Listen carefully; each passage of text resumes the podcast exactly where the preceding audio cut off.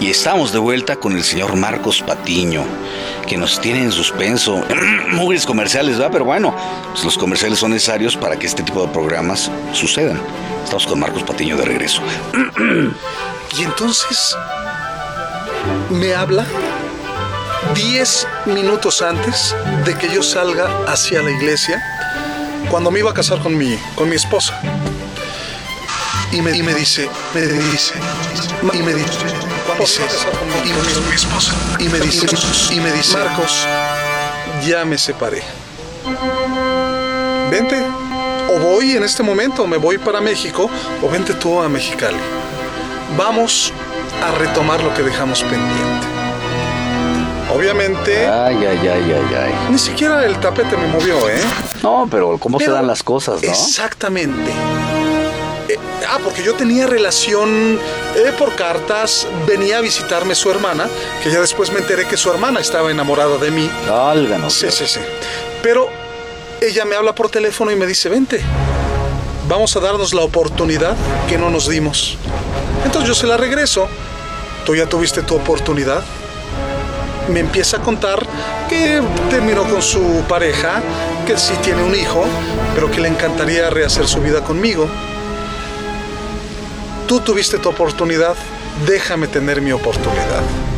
Si en algún momento esto vuelve, esto fracasa, esto no llega a concretarse, pues l- retomamos lo Igual y volvemos a platicar, ¿no? Pero ahorita debemos estar en igualdad de circunstancias. Este es mi evento. Así es. Como de película. Sí.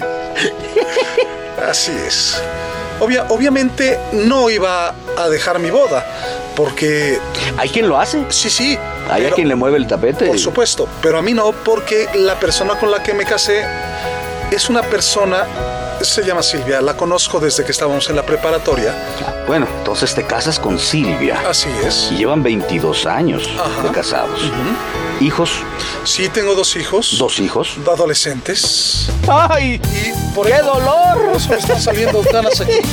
Yo decía, yo jamás me voy a preocupar por nada cuando, tenía, cuando estaba en la universidad. Y ahora me preocupo por todo. Es que no es posible. No, yo, yo- yo digo, Pasa ya y, y todavía no, no, lo creo. puede ¿no? ser. Sí, sí, sí, sí. Así es. ¿Qué edades tienen tus hijos? Ah, mi hijo tiene 18 años y mi hija tiene 15 años. Igual que los míos. igual que los tuyos. Es más, mi hijo iba en la misma escuela que el tuyo. Ahorita ya no, porque ya lo corrieron de ahí.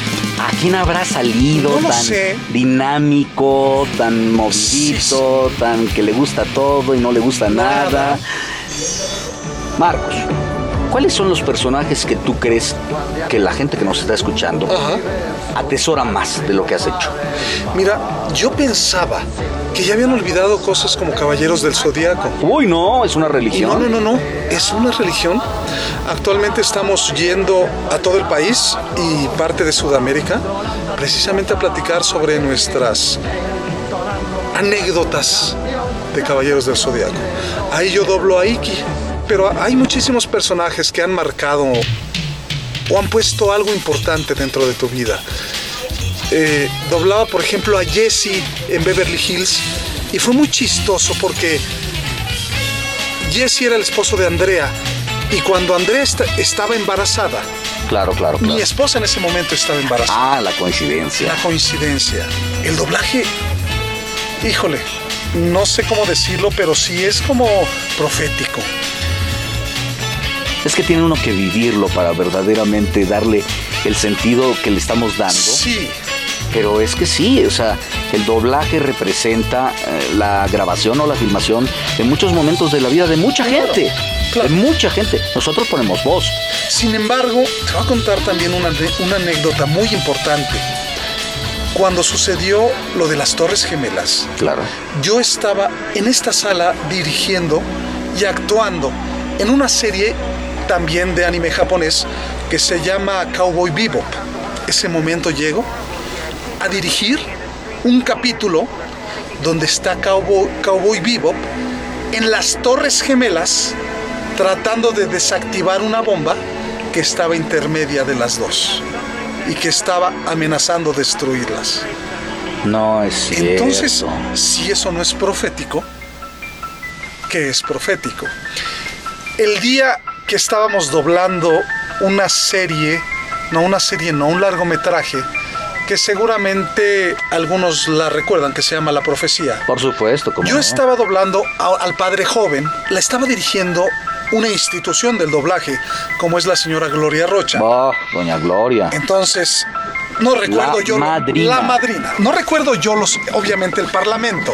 Pero sin embargo, estaba diciendo algo así como: Satán, yo te ordeno que salgas de este cuerpo.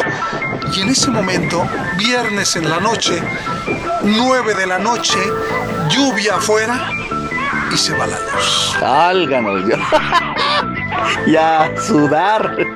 La madrina se agarró de mi brazo y llorando, llorando me gritaba, sácame de aquí, Marquitos, sácame de aquí. Salimos corriendo hasta la puerta. ¿Recuerdas una anécdota terrible? Sí, sí, exactamente hace 10 años, dos días menos, yo estaba dirigiendo Happy Days, los días felices. Sí, claro, claro. Suena el teléfono y me llaman para decir que habían asesinado a mi hermano en el norte del país. El doblaje ha marcado mi vida. Ha marcado en cosas alegres, en cosas trágicas. Pero es que esa es la vida. La vida está llena de cosas alegres, a veces no, no, otras no tan alegres, cosas divertidas, cosas amargas. Y eso es lo que te va formando. Eso es no, que, no lo que va formando tu caparazón, pero sí lo que te va creando como ser humano. Pues no lo he dicho yo, lo dijo claramente Marcos. Y el doblaje, en el caso de él, de un servidor o de muchos de nosotros que hemos dedicado años y años de trabajo, de esfuerzo, de pasión, de amor, se ha vuelto el compañero común entre nosotros en el diario acontecer de los actores de doblaje. Yo quiero agradecerte momentáneamente, mi querido Marcos. Eh, vamos a darle oportunidad, vamos a darle oportunidad a los fans de, de una segunda parte de este programa, pero es una segunda parte donde les damos la oportunidad de que ellos manden sus preguntas. Seleccionaremos las preguntas más interesantes, más importantes, para que tú en vivo y en directo les puedas contar con tu voz, con tu corazón, un poco de lo que ellos tanta curiosidad les genera. Claro. Él es Marcos Patiño, es un actor, es un director y antes que nada es un ser humano dinámico, completo y lo que a mí me hace muy feliz es una persona directa, sincera. Y eso parece mentira. Cuando tendría que ser lo más normal, se ha vuelto una virtud difícil de encontrar en la vida cotidiana de los actores de doblaje, como el señor Marcos Patiño. Muchas gracias, Marcos. Gracias a ti, Rubén. Un placer. Nos vemos cuando nos veamos.